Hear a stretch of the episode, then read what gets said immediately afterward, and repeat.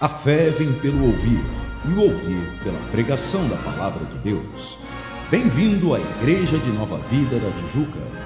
Ouça agora a mensagem sagrada trazida pelo servo de Deus, pastor Martinho Lutero Semblano, e ouça-a com atenção e com o coração aberto, para que gere frutos abençoadores em sua vida.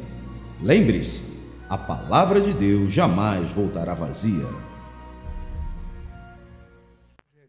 Dos anjos caídos. Se você não quiser esperar o livro, nós também temos folhas à sua disposição, canetas à disposição de todos, e todas as poltronas aqui da igreja têm braços para que você possa fazer as suas anotações, estudar, corrigir, melhorar, enfim, em sua casa. Pode avançar. Para poder comandar, para que pudesse comandar os seus exércitos, a legião de anjos, que segue aquele que se rebelou, aquele querubim ungido da guarda, aquele querubim que detinha autoridade, que se rebela contra Deus. O único modelo que Satanás podia copiar era o único modelo existente, que era o modelo organizacional criado por Deus. Modelo este que o próprio Satanás fazia parte. Então, a estrutura organizacional, hierárquica, que o reino das trevas vai adotar, ela na verdade reflete a estrutura angelical que nós temos abordado aqui. Eu mencionei, por exemplo, sobre tronos, eu mencionei sobre principados, potestades, eu mencionei sobre várias graduações, mas irmãos, para se lembrar que eu falei assim: olha, essa daqui eu vou abordar com maior profundidade quando falar dos, da hierarquia demoníaca. Em alguns casos eu mencionei, e aqui repito e replico, replico não, repito, dizendo o seguinte: algumas destas eu vou abordar com maior profundidade quando nós falarmos de territorialismo. Mas ainda que eu, por exemplo, venha falar dos principados, ou padroados, ou anjos das nações, enfim, desse, desse nível de príncipes, padroeiros, anjos das nações, ainda que eu venha comentar sobre eles, eu vou, é, eu vou falar mais sobre eles em territorialismo, porque eu vou falar sobre principados, vou falar sobre regiões dominadas por espíritos malignos, regiões que vão ter suas características próprias, muito definidas em termos espirituais. Mas ainda assim, nesse capítulo que estamos entrando, adentrando hoje, eu vou mencionar os demônios incluídos nessa categoria. Alguns eu vou mencionar pouco, porque eu vou abordar mais a profundo à frente. Mas, de modo geral, vou mencionar a todos. Pois bem, a estrutura angelical, que é copiada por Satanás, volto a dizer, ela se baseia na estrutura que Satanás conhecia de organização hierárquica. E nós, por exemplo, temos um texto dos mais conhecidos quanto a angelologia e demonologia, que é o de Efésios 6,12, que diz assim: Porque a nossa luta não é contra o sangue e a carne, e sim contra os principados e potestades, contra os dominadores deste mundo temoroso, contra as forças espirituais do mal nas regiões celestes. Ainda que nem todas as os níveis estejam inseridos nesse texto, há outras listagens uh, que vão mencionar, uh, ser mencionadas em outros versículos da Bíblia, mas ainda assim esse texto de Efésios 6,12 é um dos mais abrangentes de todos, ok? Há terminologias que nós vamos, a Bíblia menciona quando fala os anjos leais a Deus, como soberanias, que aqui não são citadas, mas estão embutidas. Há casos que a Bíblia fala ali sobre tronos. Nós vamos mencionar hoje os tronos, hoje nós trabalhamos sobre isso. Mas que não são mencionados nesses temas, são mencionados em outros textos. Então nós vamos ver a relação conjunta de ambos, e nessa tradução, digamos assim, de todas essas terminologias relacionadas a graus, a níveis angelicais, sejam de anjos leais ou anjos caídos, nós vamos então desenvolver esse estudo. Mas essa é a base.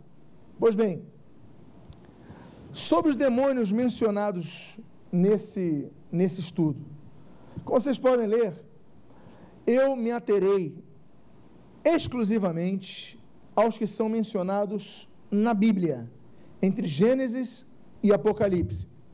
Eu não vou mencionar textos apócrifos que têm uma grande angelologia, como os dois livros de Enoque, o primeiro e o segundo Enoque.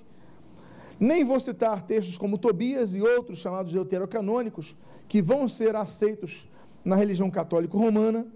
Eu vou me ater à Bíblia, a Bíblia que, os, que, que através dos hebreus a nós foi legada, é, o Antigo Testamento vão a ter e o Novo Testamento.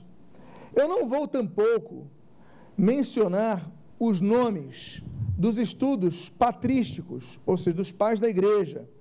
Ainda que nós tenhamos esses pais da igreja em grande consideração, mas os seus livros não são canônicos.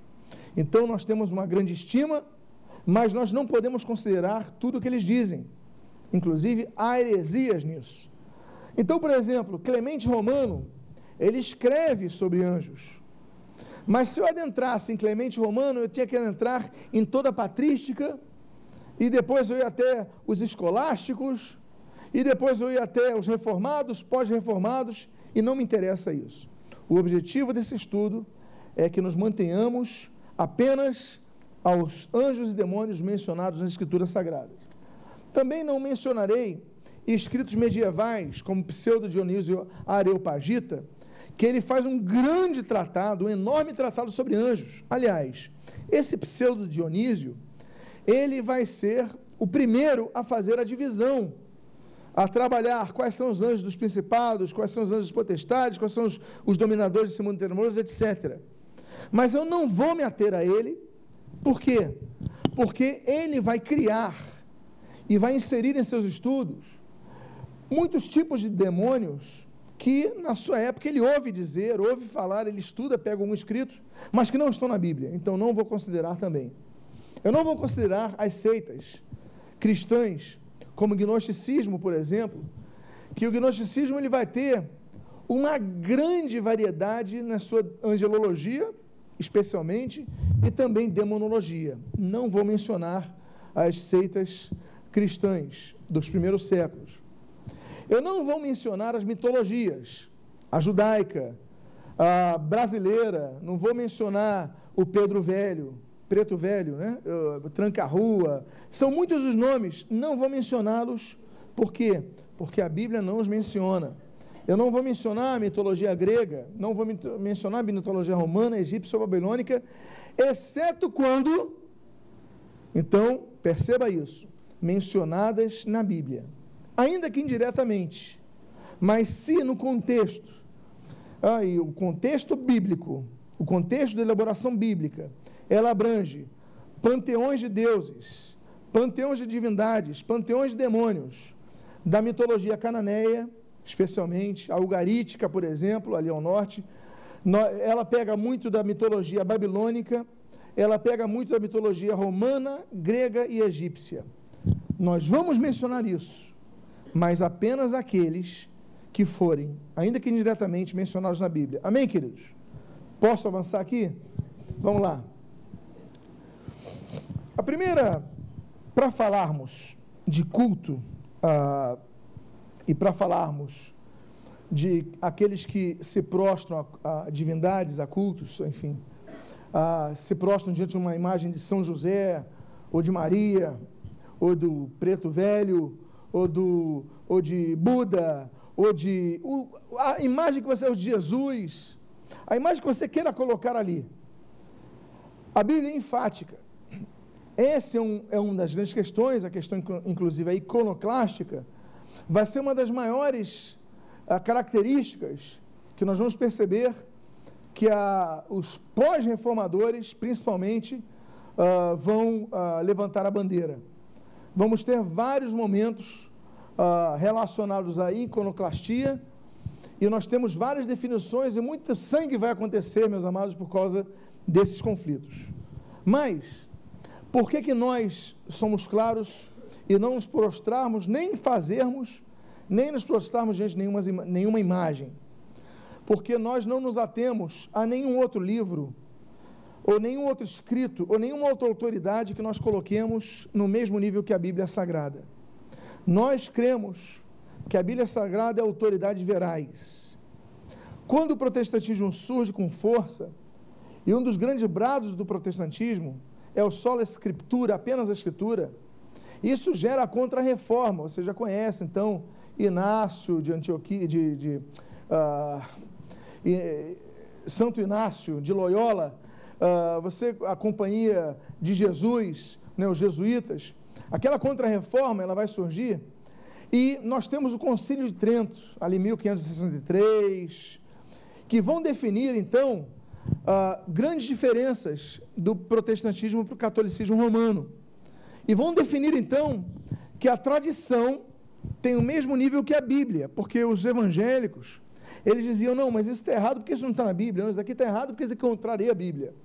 A única forma que podiam uh, criar, gerar, para defender as suas teses antibíblicas, era criar, a partir do século XVI, 16, uma nova graduação para a tradição. E colocaram a tradição, um dos cânones do Concílio de Trento aqui. A tradição está no mesmo nível da Bíblia. Já dei um estudo sobre isso. Pois bem. Então, nós não. Nós cremos que qualquer pronunciamento humano, papal, pastoral, diaconal, presidencial, nome que você queira, está abaixo da palavra de Deus. Então, nos atendo à Bíblia, então nós começamos, por exemplo, com esse texto tão claro que diz assim: Não terás outros deuses diante de mim. Não farás para ti imagem de escultura, nem semelhança alguma uh, do que há, lá, há em cima nos céus, nem embaixo da terra, nem nas águas debaixo da terra não as adorarás, nem lhes darás culto. Depois se cria aquela teoria que é meramente teoria da latria, hiperdulia e dulia. Mas isso na prática é tudo latria, é tudo adoração. A veneração é hiperdúlica sempre, porque as pessoas pedem proteção àqueles a quem se prostram. Eles fazem culto, e o texto bíblico é muito claro: não podemos fazer culto de nada, de nenhum outro Deus. Que, que Deus é esse? Nós já vamos explicar. Mas o texto aponta para imagem de escultura, nem semelhança alguma. Então aqui já abrange mais daquilo que é em cima nos céus, os seres espirituais, uh, nem o que é embaixo na terra, a criação de Deus também, mas há, há que os olhos naturais conseguem ver nem o que está debaixo da terra. E aí diz para não adorar nem prestar culto. Pois bem, nesse sentido, nós devemos, não podemos ser infantes na, no conhecimento de que as culturas elas estabelecem, criam e desenvolvem seu sistema de cultos. E o sistema de cultos de cada uma das culturas, ela vai colocar um pouco de seus elementos. Há culturas que vão adorar um tronco de árvore, a natureza. Há culturas que vão adorar o sol. E, e algumas vão começar a atribuir nomes a isso. E algumas vão desenvolver do sol para um deus do sol. E depois vão desenvolver para o deus do, da lua e para o deus dos raios. E esses cultos, de cultos animistas, de cultos à natureza, de panteísmos e, e, e até panenteísmos, mas isso vai começar a se traduzir em nomes. E isso vai se perpetuar através de religiões. Então, considerando as questões culturais, nós temos que perceber o seguinte: em primeiro lugar, sobre a correlação de demônios e seres cultuados na mitologia. Nós vamos falar sobre isso porque sempre, independente da cultura, independente do culto, independente do objeto de culto, há uma relação de demônios atrás de cada objeto cultuado, ser cultuado, elemento cultuado que busca adoração. Vamos falar já sobre isso. Independente se forem reais, como no caso, aqueles que adoram a Pedro, a Maria, a Buda, personagens historicamente é, comprovados quanto à sua existência, sejam a seres imaginários, como São Cristóvão, por exemplo, que não existiu, Sejam a seres angelicais, como culto a São Miguel, culto a São Gabriel, etc. Seja culto a elementos da natureza, sejam astros como o sol, animais como o boi, vegetais como as árvores, ou com pedras, pedras sagradas aí, uh, enfim. Independente do objeto de culto, atrás disso existem entidades espirituais que estão buscando aquilo que Satanás sempre buscou. E Deus, ele sempre foi muito claro sobre a adoração. Ele diz em Isaías 42, 8: Eu sou o Senhor, e este é o meu nome. A minha glória não a darei a outrem, nem a minha honra às imagens de escultura. Nós começamos então a perceber que Deus é muito claro. Ele exige glória exclusiva. E ele exige que essa glória exclusiva seja informe, não tenha, não seja expressada através de, de objetos nos quais nós cultuemos. Então, meus amados, nós devemos entender essa separação. Em primeiro lugar, Deus é muito claro sobre a adoração exclusiva a Ele, ao culto exclusivo a Ele, como nós vemos e lemos. O culto é somente a Deus, a glória é somente a Deus. Os irmãos entenderam isso? Então não podemos prestar cultos a ninguém, nem a personalidades vivas, como muitos de nós às vezes queremos cultuar, a líderes, a pastores, que nós muitas vezes colocamos num pedestal como se fossem deuses, e não são, são criatura. E o pior é que muitos gostam disso e buscam isso. Mas nós devemos entender que a glória é exclusiva a Deus e o culto é exclusivo a Deus. Ok? Vamos ali avante. Satanás, ele em sua essência, ele sempre buscou ser cultuado. Ele sempre buscou ser adorado. Em sua essência, o que faz Satanás cair é a busca de adoração, é a busca de um reconhecimento acima do reconhecimento de Deus como Deus. E como diz o texto de Isaías 14, sobre o qual nós já analisamos a profundo no início desse estudo, ele dizia assim: o texto registra quanto ao que ele dizia. O texto diz assim: Tu dizias no teu coração: Eu subirei ao céu, acima das estrelas de Deus exaltarei o meu trono, e no monte da congregação me assentarei e serei semelhante ao Altíssimo. O que ele queria era o trono assim. Por que, que ele queria? Porque ele queria ser cultuado. Ele queria receber adoração que era toda destinada a Deus. A queda de Satanás não modifica a natureza de Satanás. A queda daquele querubim não modifica a essência daquele querubim. E a essência daquele querubim era uma essência que buscava a glória, buscava o a doxa, buscava aquela adoração. E essa essência não mudou. Onde houver na humanidade, humanidade esta que a palavra de Deus diz, jaz sob a influência do maligno, está sob o governo de influência do maligno, essa sociedade, onde houver qualquer culto a qualquer entidade, sob qualquer nome que não seja Deus, exclusivamente Deus, está fazendo exatamente o que Satanás sempre quis: receber adoração, receber glória. Agora, a associação, pastor, mas então, qual é a associação das divindades mitológicas da Grécia, das divindades mitológicas uh, dos romanos com os demônios? O próximo texto nós podemos ver que Coríntios, capítulo 10, versículo 19 a 20, diz assim: Que digo, pois, que o sacrificado ao o quê? Ídolo é alguma coisa? Ou que o próprio o quê? Ídolo tem algum valor? Antes, Digo que as coisas que eles sacrificam é a é a demônios que sacrificam e não a Deus. E eu não quero que vos torneis o que, meus irmãos? O que? Associados aos demônios. Qual é o contexto dos coríntios? O contexto dos coríntios é a mitologia grega. Onde ficava a cidade de Corinto? Ficava na Grécia.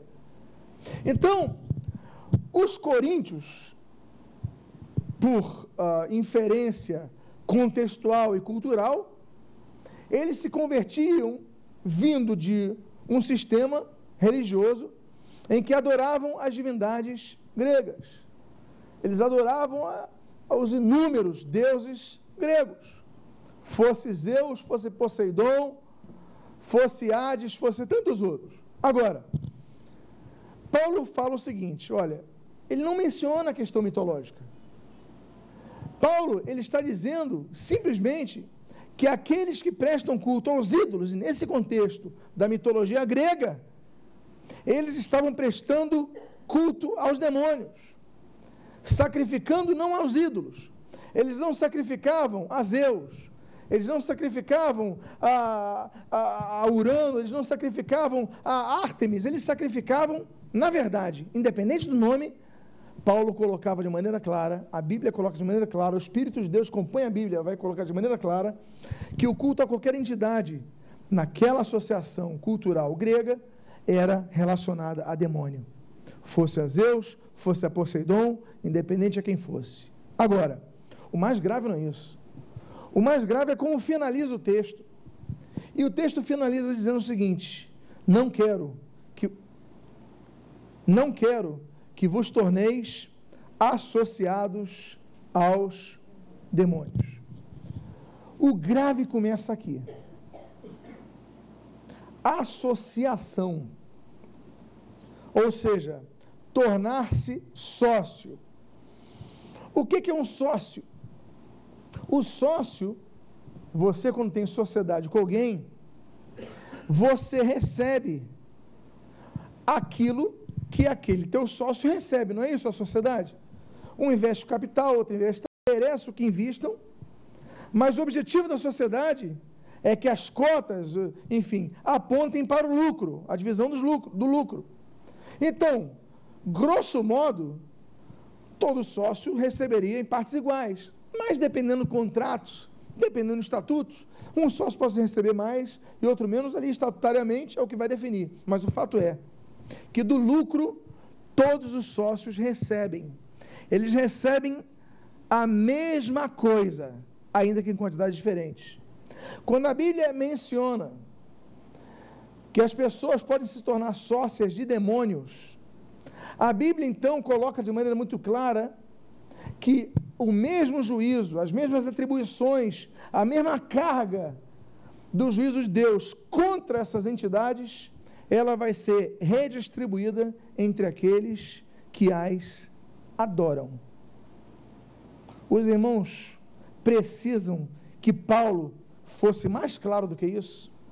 Então Paulo diz o seguinte: olha, não sacrifiquem, não ofereçam nada, não, não cultuem nenhum, nenhuma entidade da mitologia grega ou da mitologia romana, também no contexto, era um porto muito usado pelos romanos também. Ah, não façam isso, porque vocês vão estar cultuando aos demônios e vocês estão se tornando sócios dos demônios. Então toda idolatria, ela não é algo ah, pacífico quanto ao seu resultado. Toda idolatria, ela não é também algo passivo em relação às consequências. Mas toda pessoa que está ligada a um ídolo, ela começa a ter um juízo parecido ou uma parte dele envolvendo essa pessoa.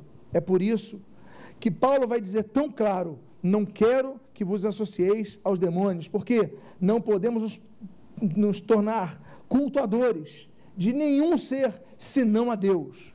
Independente de os seres serem terem nomes cristãos. Ah, não, eu, eu cultuo a São Pedro, a São Jorge, a, a Maria. Ou nomes não cristãos, não, eu cultuo a Buda. Ou nomes de outras mitologias, não importa. O fato é que a Bíblia diz que quem se prostra aos ídolos, quem sacrifica aos ídolos, ele se relaciona e se associa aos demônios que a Bíblia menciona que são demônios associados. Agora, eu citei aqui a mitologia grega, e de maneira talvez próxima à mitologia romana, mas isso já é antigo.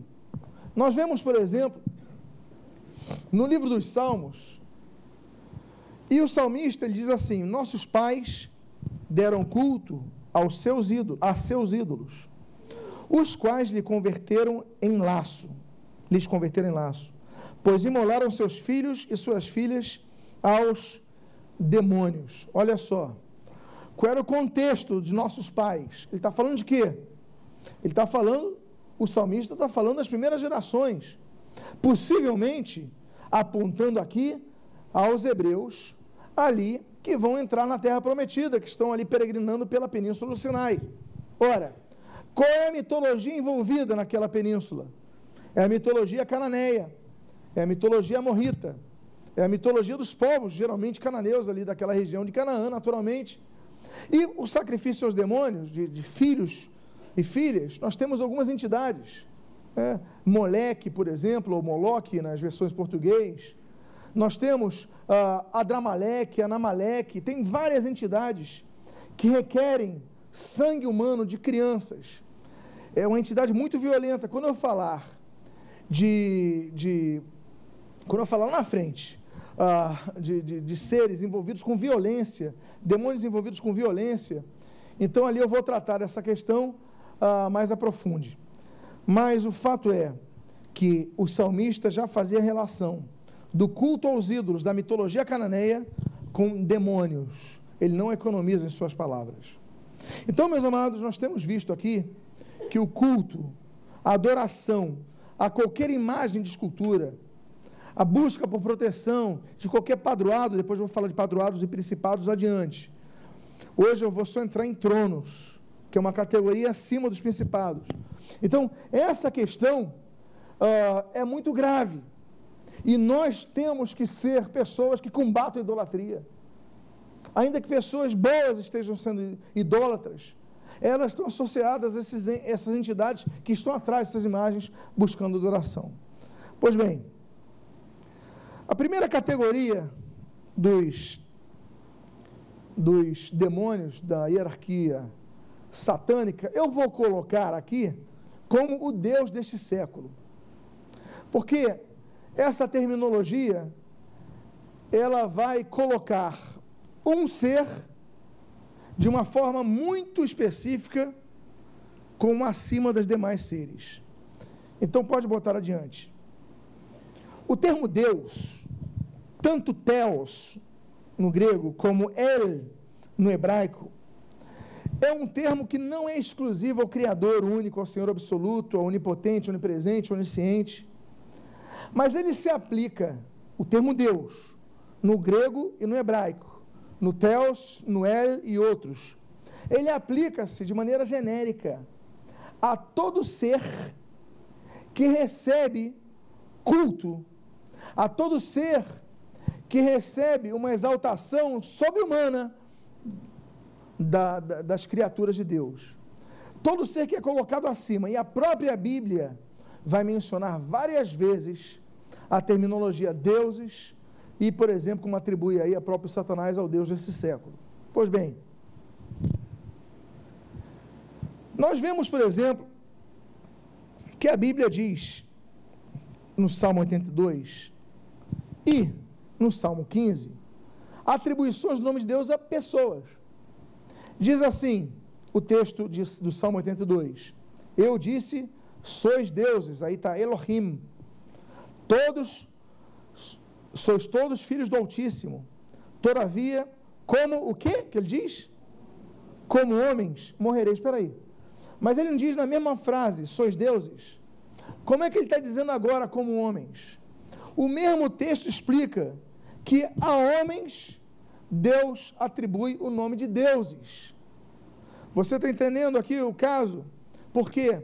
Porque Elohim, El, Theos e demais termos correlatos são termos genéricos. Todo termo genérico, ele pode ganhar um termo de exclusividade conforme o uso.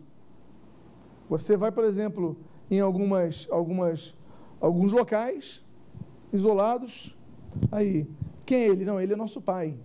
Ah, ok. Você pergunta, quem é ele? Não, ele é nosso pai. E ele não é pai biológico. Existem vários pais presentes, mas pessoas se referem, não, ele é nosso pai. Nós usamos isso quando chamamos de Abraão do pai da fé, os hebreus chamavam isso de nosso pai. Por quê? É um termo geral, genérico, pai, né, o progenitor, mas que, conforme o uso, conforme a aplicação, conforme a compreensão, conforme o contexto, aquilo pode se referir a um determinado ser, e é o caso de Deus. O caso de Deus Criador, o Todo-Poderoso, o Eterno, é aquele que nós chamamos de Deus, mas o nome ele é genérico. Se você pegar uma Bíblia em árabe hoje, e você vai ler a Bíblia em árabe, você vai ver que vai estar escrito assim, no princípio, é, é, enfim, no princípio criou Alá os céus e a terra. Ora, Alá é Deus em, árabe. É, é, parecido com o hebraico, né? El, Eli, Alá. Ah? Então, é muito parecido esses idiomas é, semitas. Mas, eles aplicam Alá a um outro contexto. Eles desenvolvem uma teologia diferente de Alá em relação a gente. Agora, se eu for pregar em árabe e eu vou dizer, se renda a Deus, eu vou ter que falar em árabe o que? Se renda a quem? Se renda a quem? Alá. Ainda que eu tenha consciência que a compreensão de Alá deles seja diferente da minha compreensão de Alá. Os irmãos estão entendendo? Então, o termo Deus é usado na Bíblia, atribuído a várias coisas. Por exemplo, a homens que se acham autossuficientes. Deus fala: é, você, vocês são deuses, mas olha, lembra que vocês são homens, vocês vão morrer. Ou seja, a Bíblia chama de deuses, não no sentido teológico da palavra, mas no sentido de, olha, vocês são prepotentes mesmo, acham que são deuses, vocês são deuses, então tá bom, mas quero mesmo, vocês vão morrer. E o Deus mesmo não morre. Aqui, por exemplo, o termo do Salmo 15 diz assim: Ó Senhor, é, o Adonai, quem é como tu entre os Elim? Elim é Deus, é deuses, ok? Tem dois tipos de plural de El: Elim e tem Elohim. Existe o plural simples, Elim, existe o plural majestático, Elohim é uma que dá grandiosidade a Deus, que nem sempre significa pluralidade, mas significa algo grande, ou seja, não é algo singular, é algo maior. Pois bem, mas quem és, quem é como tu entre os deuses? Ou seja, a própria Bíblia afirma que há deuses. Mas, volto a dizer, há deuses nesse sentido que eu mencionei aos irmãos, no sentido de se colocar algo no, em um nível sobre-humano e digno de adoração e culto. Por que, que eu estou dizendo isso? Porque eu vou mencionar a partir de agora deuses. Eu falo os deuses cananeus, deuses gregos e tal, e daqui a pouco você vai querer me apedrejar, dizendo, ah, o pastor da Nova Vida Tijuca diz que existem deuses. Eu digo, só um Deus. Eu, claro que só um Deus sobre todos, há um Criador. Mas a terminologia genérica, ok? Então os irmãos estão entendendo? Amém? Vamos avante. Nesse sentido, nessa compreensão, assim como você está compreendendo aqui, Paulo compreendia naquela época, ele então vai escrever ali, quando escreve aos Coríntios, ele diz o seguinte, 2 Coríntios 4, 3 a 4. Mas, se o nosso evangelho ainda está encoberto, é para os que se perdem que está encoberto, nos quais, o que, que ele diz ali? O Deus de onde? Deste século cegou o entendimento dos incrédulos para que não lhes resplandeça a luz do evangelho da glória de Cristo, o qual é a imagem de Deus. Ora, a palavra no grego que ele coloca é hotéus. Mas ele cita o hotéus de onde? Ele diz assim: tu aionos, que no português deu que falar de problema.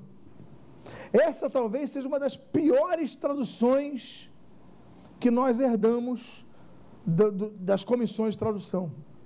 Porque ela coloca deste século, e se você for analisar a questão do século, a questão dos 100 anos que compõem, então Satanás era Deus só daquele, daquele período de 100 anos onde estava envolvida essa carta, a escrituração dessa carta aos Coríntios aí do primeiro século.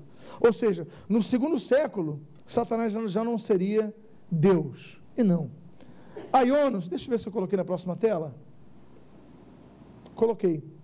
O termo deste século, né, o século, tu aionos, significa, tu é deste, né, de, é, aponta, mas aionos vem de aionios, que significa idade ininterrupta, tempo indeterminado ou ciclo. Eu vou ficar no ciclo. Por quê? Porque esse domínio que ele vai ter na terra, e esse texto vai ser confirmado quando João escreve que este mundo jaz no maligno. Satanás, ele detém governo e poder neste, nesse ciclo, nesse período, nessa era. É um período indeterminado, até porque o Eonos, ele é pautado na volta de Jesus, que é algo indeterminado, não sabemos quando Jesus vai voltar. Mas quando ele voltar, esse governo vai começar a ter a sua contagem regressiva. Então, a influência sobre o mundo e a liderança sobre os anjos rebeldes acontecerá de maneira e acontece de maneira clara nesse período. Então, o período, o Aionos que nós estamos, Aionos que nós estamos vivendo, essa é, era que nós estamos vivendo, esse ciclo que nós estamos vivendo, é um ciclo onde o mundo jaz da influência do diabo. Por isso nós estamos falando que encaixamos isso em guerra espiritual. Pois bem, vamos avante. Aí Jesus, ele menciona em Mateus capítulo 25. Então dirá também aos que estiverem à sua esquerda: Apartai-vos de mim, malditos, para o fogo eterno, preparado para quem? O diabo e quem? Seus anjos. Por que, que ele coloca seus anjos, porque eles estão debaixo do governo do Deus deste mundo, do Deus deste século e agora de maneira mais precisa, tá? O Deus desse ciclo, dessa era que nós estamos vivendo. Vamos avante. O texto de Apocalipse 12, 9 diz assim: E foi precipitado o grande dragão, a antiga serpente, chamada o Diabo e Satanás, que engana todo o mundo. Ele foi precipitado na terra e seus anjos foram lançados com ele. Então nós vemos mais uma vez que o Deus dessa era, que o Deus desse ciclo de anos, de, de, de décadas, de séculos, enfim, e não do século apenas, mas é um ser que a Bíblia denomina como Deus, ainda que volto a dizer, não me apedrejem, ok? Para nós ele não é o Deus dos deuses e Senhor dos senhores e Rei dos reis. Ele é apenas um dentre vários mencionados na Bíblia. Pois bem, vamos falar de tronos, ainda que parcialmente. Nós então começamos, como você está vendo nesse mapinha à esquerda, a entrar nos espíritos territoriais. E o primeiro deles, você está lendo aí, introdução. Por quê? Porque eu vou falar mais de tronos quando eu mencionar territorialismo. Ok? Então vamos avante. O texto de Colossenses 1,16, que é um outro texto que dá uma outra lista hierárquica angelical, ele menciona isso. Ele menciona nele foram criadas todas as coisas, as visíveis e as e as o quê? Invisíveis. E ele começa: sejam tronos. O termo tronos aí está tronoi, porque tronoi é plural de tronos. O que, que é trono? O trono, tanto no português como no grego, é o assento dos reis. Os reis sentam nos tronos. Os demais não sentam, nos, o trono é dos reis.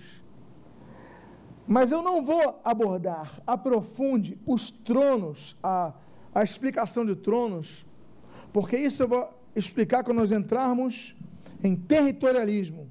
Porque territórios, regiões politicamente definidas, elas são governadas por entidades que nós chamamos de deuses ou reis aqui, de maneira mais precisa. Você pergunta assim, pastor, mas tu estás mencionando Satanás de novo. Tu mencionaste Satanás agora há pouco como Deus desse século. Muito obrigado, pastor. Obrigado. Mas tu estás mencionando de novo. Eu vou mencionar algumas entidades que você vai ver em vários níveis. Por exemplo, eu quando mencionar Baal, eu vou mencionar ele entre os padroeiros ou os principados, mas depois eu vou mencionar ele na categoria de poderes. Por quê? Porque ele está associado a várias categorias. Quando eu falar da entidade feminina, eu vou mencionar hoje a rainha dos céus, eu vou mencioná-la hoje em tronos, mas eu vou mencioná-la também em principados ou padroeiros, uh, que é altamente cultuada em nível de principados, ok? E padroeiros, enfim. Então vamos falar sobre Satanás nesse nível, pelo que a Bíblia menciona. Primeiro que a Bíblia menciona em Mateus, capítulo 12, versículo 26, é o seguinte: Se Satanás expulsa Satanás, está dividido contra si mesmo. Como, pois, subsistirá o seu reino? Então, em primeiro lugar, nós vemos aqui que Satanás tem um reino e Jesus assume isso. Nós já falamos sobre a tentação de Jesus, eu vou falar isso lá adiante. Eu vou falar em territorialismo, por exemplo, quando Satanás oferece na tentação de Jesus todos os povos, todos os reinos desse mundo. Jesus não repreende Satanás pela mentira, repreende Satanás pela adoração requerida, mas não diz que ele mentiu. Ou seja, mas isso eu vou falar em territorialismo. Mas o fato é que o próprio Jesus, ele diz que Satanás tem um reino. Vamos avançar. E é por isso que nós vemos também, e aqui é uma questão hermenêutica, em Apocalipse 19, quando João tem aquela visão, eu vi o céu aberto, e eis um cavalo branco, e o que estava sentado sobre ele chama-se Fiel e Verdadeiro. E estava vestido de uma veste salpicada de sangue. Olha a Santa Ceia que nós participamos hoje. E o nome pelo qual se chama é a palavra de Deus, ou o verbo de Deus, ou logos de Deus, ou logos tutel. E no manto e na sua coxa tem escrito este nome: Rei dos Reis e Senhor dos Senhores. Será porque esses reis mencionados por João, será que são apenas os reis da terra? Ou será que coloca Jesus como rei sobre os reis espirituais? Vamos ver isso adiante. Mas vamos avançar aí. Eu vou começar então com o nome comum de um Deus, de, um, de uma divindade, de uma entidade que estaria na categoria Tronos. E o nome dessa divindade muito conhecida é El, ok? Pode dar um enter.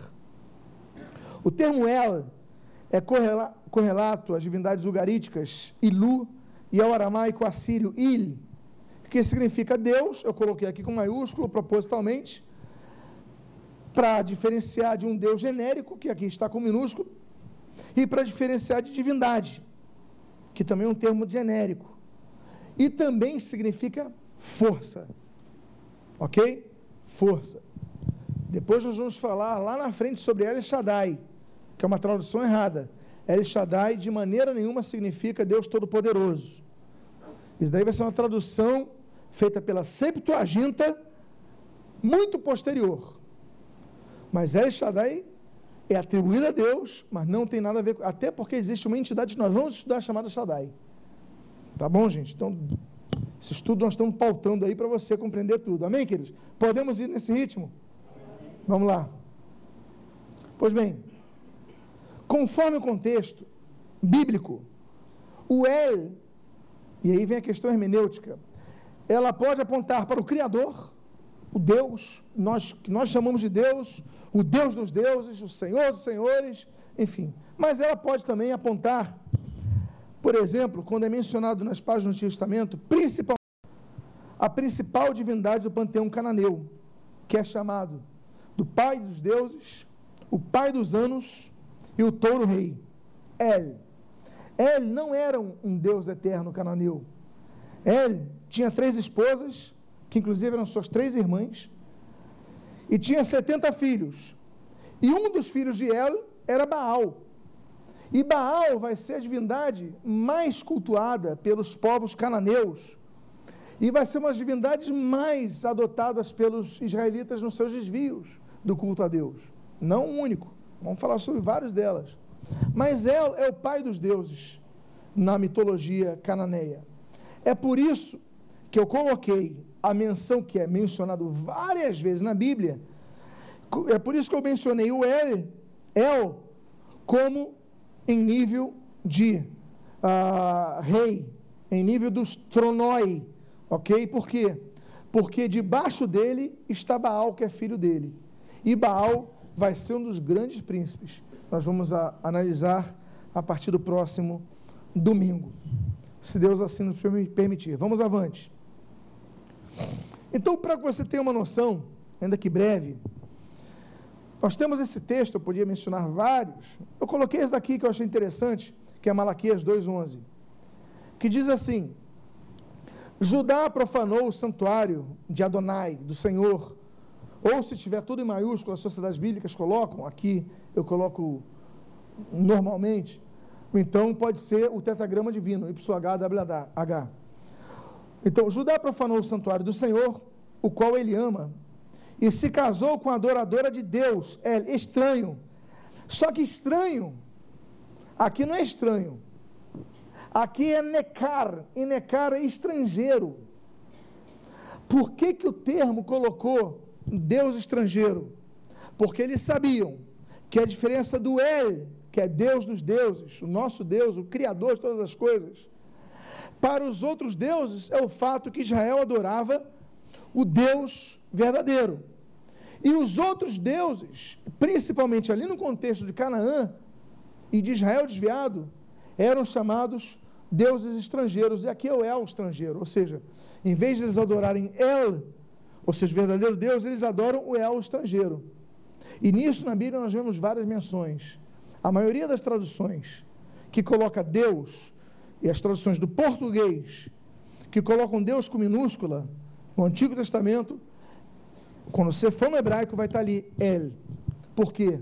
Porque fala desse grande Deus. Esse grande Deus El, ele é cultuado em todo o Canaã. Esse grande Deus El, ele vai ter uma descoberta lá em Ugarit, com as placas eh, de Ugarit, que são descobertas ali em Ram Shamra, hoje no, na Síria, próximo ao Líbano, uh, próximo à costa, inclusive, ali do Mediterrâneo.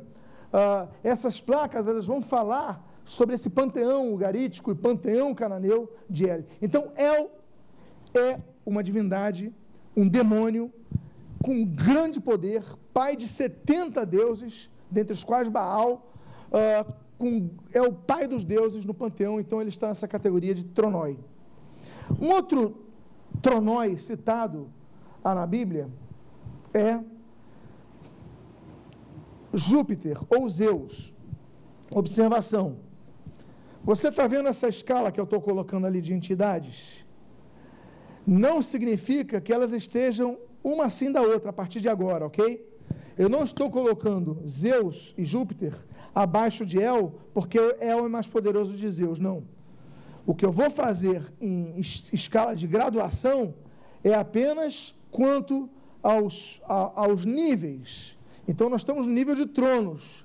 Depois, nós vamos de principados principados estão abaixo de tronos, aí eu vou manter. Mas as menções às divindades, elas têm então, eh, são colocados é, de forma randômica.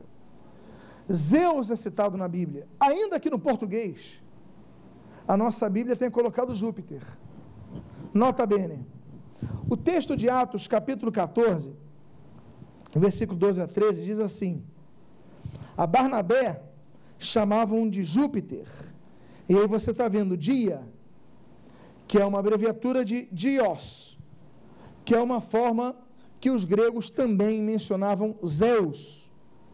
Ou seja, dia vem de Dios, que no espanhol praticamente adota Dios Quem fala espanhol sabe que Deus em espanhol é Deus. Deus nada mais é do que Dios, no grego, que é Zeus, que aliás é parecida com o português. Então a Barnabé chamava de Júpiter, só que na Bíblia em português está Júpiter, porque Júpiter é o nome romano da mesma entidade que Zeus. Zeus e Júpiter são um ser apenas. Só que os romanos chamavam de Júpiter e os gregos chamavam de Zeus. Então nós temos a menção dessa divindade. E disse a Barnabé chamavam de Júpiter, ou Zeus. A Paulo Mercúrio, depois eu vou falar sobre isso, mas está numa categoria inferior, porque este era o principal portador da palavra. Aqui já está mencionando um pouquinho a característica de Mercúrio, que é Hermes, é o mesmo. ok?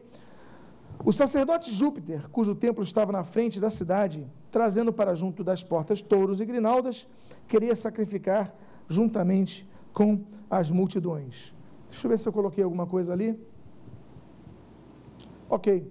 Principal divindade dos romanos, Júpiter, e gregos, Zeus, era o rei dos deuses, pai dos deuses e dos homens, e ainda não eterno, era filho de Saturno. Associado ao céu, seu símbolo era um raio em suas mãos. Então você observa que nessa categoria de Tronoi, eu estou mencionando os registros bíblicos dos pais das outras divindades. Ainda que tenha muitos netos, etc., eu procurei mencionar na categoria de Tronoi aqueles que são pais da maioria dos deuses. Ok? Por exemplo, eu não mencionei Saturno. Pastor, mas Zeus é filho de Saturno. A gente vê ali os anéis de Saturno e tudo mais. Mas espera aí, mas Saturno não é citado na Bíblia. Aqui eu não vou mencionar. Eu vou mencionar uma associação Saturno lá na frente, mas num outro nível. Não vou mencionar aqui. Porque a categoria de Zeus é o pai dos deuses, é o dominador dos deuses.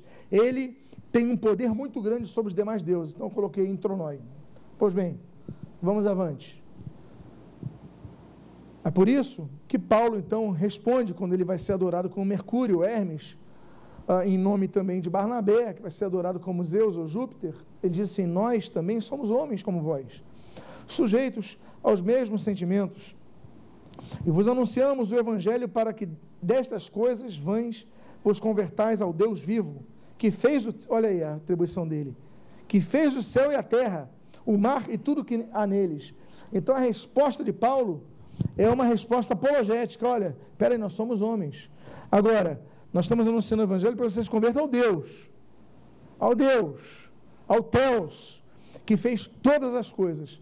Então, Paulo já está combatendo a mitologia greco-romana e colocando então a divindade de Deus, o Eterno, o Altíssimo, acima de todos os outros. Pois bem, e por último, eu vou colo é, coloco aqui no, no, em nível de tronos a rainha do céu, ou Istar, ou Cibele, ou Hathor, ou Artemis, ou Diana, ou Maria. As entidades femininas são as entidades que mais geram ofensa aos seus adoradores e reações mais radicais daqueles que os cultuam, as cultuam. O texto de Jeremias, capítulo 7, versículos 17 e 18, assim diz: Acaso não, e olha que ela é forte, a entidade feminina, ela é tão forte que a própria Bíblia aponta o poder dela, como aponta o poder de outras entidades que nós vamos mencionar a posteriori. O texto diz assim, em Jeremias 7, 17 18: Acaso não vês tu o que andam fazendo nas cidades de Judá e nas ruas de Jerusalém? Os filhos apanham a lenha, os pais acendem fogo, e as mulheres amassam a farinha para se fazerem bolos à rainha dos céus. E, oferece, e oferecem libações a outros o quê?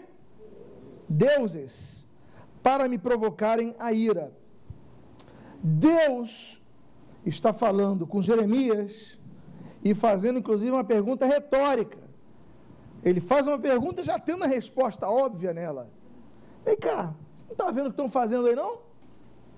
Os filhos apanham a lenha, os pais acendem fogo, as mulheres fazem bolo para a rainha dos céus e oferecem libações a outros deuses para me provocarem a ira. Esse é o contexto.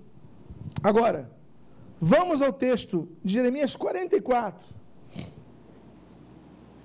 O povo começa a contra-argumentar a luta de Jeremias contra a rainha dos céus. E você argumentar contra quem tem entidade feminina que adora é muito complicado. Olha a luta de Jeremias, capítulo 44, 17 ao 19, diz assim: As pessoas, queimaremos incenso à rainha dos céus e lhe ofereceremos libações, como nós, nossos pais, nossos reis e nossos príncipes temos feito nas cidades de Judá e nas ruas de Jerusalém. Tínhamos fartura de pão, prosperávamos e não víamos mal nenhum, mal algum, perdão. Mas, desde que cessamos de queimar incenso à rainha dos céus e de lhe oferecer libações, tivemos falta de tudo e fomos consumidos pela espada e pela fome. Quando queimávamos incenso à rainha dos céus e lhe oferecíamos libações, acaso lhe fizemos bolos que a retratavam e lhe oferecemos libações sem nossos maridos? Porque várias delas tinham perdido os seus maridos. Esse contexto da Rainha dos Céus é o contexto babilônico. Então, a Rainha dos Céus, para os babilônios, que estavam influenciando naquele período de cativeiro, ajudar, era naturalmente estar. Estar era estar, era a rainha dos céus para os babilônios. Como Rator era a rainha dos céus para os egípcios. Como Diana é a rainha dos céus para os efésios, para os romanos como Ártemis era a rainha dos céus para os gregos, como Maria é a rainha dos céus para os romanistas. Então, as entidades femininas, elas são muito fortes. E as pessoas acudiam a ela, famílias acudiam a ela. E aí contra-argumentam quando Jeremias vai ser levantado para combater esse culto idolátrico. Então as próprias pessoas começam a questionar: vem cá, nós estamos cultuando e estamos bem, agora que deixamos de cultuar, a gente começou a ter problema, ou seja, o conceito de prova, o conceito de aperfeiçoamento, o conceito de preparação, eles não consideravam, queriam manter a situação como estava. Vamos avante. Ok? Já falei sobre isso? Ah, sim. Na época de Jeremias, a entidade feminina mais cultuada era Estar, também conhecida como deusa mãe, cujas oferendas eram associadas à paz e às boas colheitas. Agora, olha que coisa interessante. Eu quero fazer com que você procure raciocinar a compreensão de como o culto a Maria, que vai ser adotado, assimilado, aperfeiçoado, ampliado e postergado e altamente divulgado pelo romanismo, pela religião romanista, ele vai se desenvolver. Nota bene. Os irmãos lembram, eu nem mencionei Diana aqui, porque depois eu vou falar de Diana dos Efésios. Mas, me, mas os irmãos lembram, quando Paulo chega em Éfeso, e aquelas pessoas começam, aqueles comerciantes começam, vem cá, ele vai ter, vai, vai nos dar prejuízo e tal, e, e começam, e, e depois que eles falam, então, lá viva Diana dos Efésios. Vocês lembram dessa história? Todos conhecem a história de Diana dos Efésios. A cidade toda queria matar Paulo por causa que ele estava ali pregando o evangelho, que mostrava que o culto devia ser só Deus, não a Diana, a deusa mãe, a deusa caçadora, a deusa protetora, que era Diana dos Efésios. Mas, Éfeso mesmo, Éfeso, que era Diana dos Efésios, ou seja, Éfeso, uma entidade romana, Éfeso na Turquia, mas espera aí, era Império Romano. Mas na mesma Éfeso, que o culto a Maria, é, ah, perdão, a Diana é tão grande, Constantino se converte. E nós conhecemos a história da conversão de Constantino, estamos ali no século IV, e começa a haver uma série de benefícios aos que adotassem o cristianismo. Constantino, ele não persegue os pagãos ele beneficia os chamados cristãos. Ao mesmo tempo, a destruição dos godos, os povos godos, ali aquela região da atual Alemanha, eles invadem a Ásia Menor. E quando eles invadem no século III, eles destroem o templo de Diana, que inclusive era tão grandioso que era uma das sete maravilhas do mundo. Olha a força do culto a essa mulher. Uma das sete maravilhas do mundo antigo era o templo de Diana dos Efésios. Os gols do século III acabam. Eles perdem. Eles perdem o objeto de culto, eles, eles veem que ela foi derrotada, o templo foi derrotado, ficam assim. De repente chega Constantino, se converte, começa então a incentivar a construção de templos. Helena vai também ser uma grande incentivadora. Começam a construir então templos dedicados a santos. E o que, que eles iam fazer em Éfeso? Onde a, é, a Diana dos Efésios era tão adorada. Como poderiam os Efésios continuar recebendo benefícios do império para manutenção do seu culto, manutenção dos seus sacerdotes, se agora, ainda que não perseguidos, só fossem subsidiados os sacerdotes cristãos. Como? Que podia aquele povo altamente influente continuar o culto adiando nos Efésios a Deus a mãe. Como? Bom, avança. É interessante notar essa mudança do culto às entidades femininas no Império Romano. Aos poucos, por causa disso, o culto a Diana foi declinando e interessante, o culto a Maria na mesma região foi aumentando. E se você notar, por que, que aumenta? Em primeiro lugar, onde João, João, o apóstolo João, morreu? Em qual cidade? Éfeso. Onde João viveu o resto de sua vida? Na cidade de Éfeso. Pois bem, quando Jesus está na cruz, o que, que Jesus fala para João e para Maria? Eis aí a tua e eis aí o teu. João vai então passar a cuidar de Maria. Ora, se João passa a cuidar de Maria, e João vai morar em Éfeso, para onde vai morar Maria? Em Éfeso. A história aponta que Maria morou em Éfeso. Se você for a Éfeso hoje, você vai verificar a casa ali de Maria, a casa de João, um templo que é ali para Maria. Então, Éfeso, o local do culto a Deus a Mãe, o local do culto à grande entidade feminina, o templo é destruído, os sacerdotes não são mais mantidos pelo Estado, só os cristãos. Então, como é que eu vou poder, eu que sou adorador de Diana, eu vou continuar adorando e, e oferecendo libações e, e sacrifícios e, e, enfim, culto a Deus a Mãe? Já sei. Maria está na cidade, Maria morre na cidade, Maria é uma representação do cristianismo na cidade. Ora, é claro que Constantino vai valorizar Éfeso. Por que, que vai valorizar Éfeso? Porque Maria morou ali, porque João morou ali. E então começa, ao mesmo tempo, sendo o culto a Maria ampliado, quando a igreja, a igreja romana, romanista, dogmatiza que Maria não viveu, sem, é, não, não, te, não pecou, essa invenção absurda, herética, absurdo, colossalmente absurda, que Maria não pecou. Porque, como ela podia ter pecado se ela gerou o Filho de Deus? Então, peraí, já colocou ela numa categoria sobre-humana. Agora, quando criam isso, os teólogos protestantes falam assim: peraí, mas se ela não pecou, ela não podia morrer. Porque a morte é consequência do pecado. Jesus morreu como cordeiro, como sacrifício, a proposta foi essa. Mas se não houvesse pecado, não haveria morte. Aí, em 1950, o Papa então cria um dogma que Maria foi assunta aos céus, foi levada aos céus, não experimentou a morte. Então, cada vez a coisa vai sendo criada para preservar esse culto, que é um dos maiores que existem de toda a humanidade, que é o das entidades femininas. E aí está no nível de trono, em nível, perdão, de trono. Pode avançar.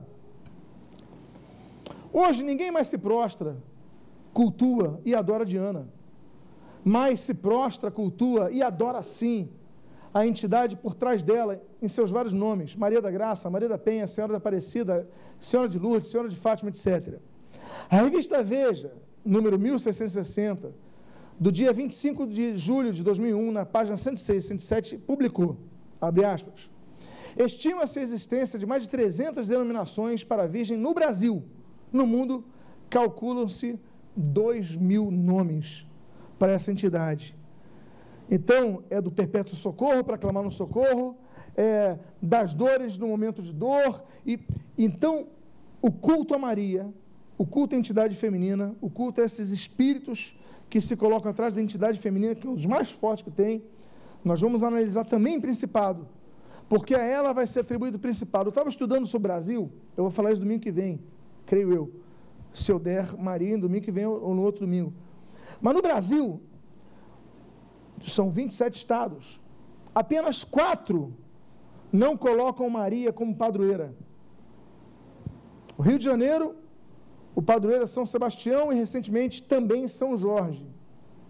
São Paulo, naturalmente, São Paulo. Ah, eu não me lembro outro, e, e Goiás. Goiás ah, também não é a Maria. E o interessante é que só tem um estado brasileiro, que é Mato Grosso, que é ah, o padroeiro é o bom menino Jesus. Ou seja, ainda que não seja Jesus a quem adorem, mas pelo menos a intenção foi dar o padroeiro de, de Mato Grosso a Jesus. Pelo menos a intenção, ainda que não seja o próprio.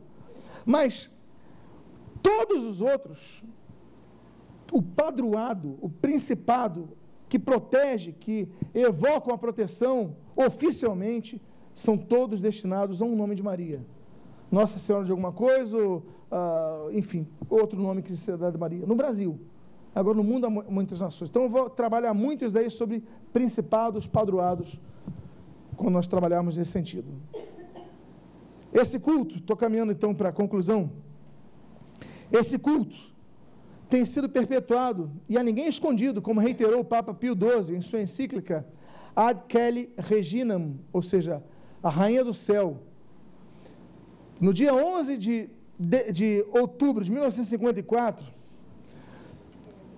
ele escreve essa encíclica sobre a realeza de Maria para os romanistas e a oficialização de sua festa. E ele cita, para você ver que a coisa é feita às claras. Não tem nem mensagem subliminar. Rainha do Céu é a carta encíclica, carta para você pesquisar, anota aí para você pesquisar na sua casa. E ele cita nessa encíclica dois outros papas romanistas, Sisto IV, que a denomina como Rainha do Céu na carta apostólica Cumpre Excelsa, e Bento XIV, que também a chama de Rainha dos Céus na carta apostólica Gloriosa Domina. Então, é escancarado. A Rainha do Céu que a Bíblia menciona, ela é escancaradamente protegida, divulgada, tendo seu culto ampliado e, olha, postergada e mantida através da, da religião católica romana. É, por aí para, pode voltar, por favor. Pode voltar. Então, meus amados, hoje nós tratamos a respeito dos tronos. Essas entidades que nós trabalhamos hoje são as entidades que, pelo que se percebe, as mencionadas na Bíblia, as mencionadas na Bíblia, porque podem haver muitas mais, muito mais, as mencionadas na Bíblia são as que estão em um nível mais elevado. No próximo domingo, nós vamos falar sobre os principados, ou os padroeiros, ou os anjos das nações. E nós vamos mencionar os principados, os padroeiros, que são mencionados na Bíblia. Ok? Então, que Deus continue abençoando o nosso estudo. Amém? Diz a palavra de Deus em Romanos 10, 14: Como crerão se não há quem pregue? Se você foi abençoado com esta mensagem, seja um canal de bênção a outras vidas presenteando-as com este e outros CDs do pastor Martinho Lutero Semblando. Visite-nos à Igreja de Nova Vida da Tijuca, Rua Conde de Bonfim, 604, sua família na Tijuca.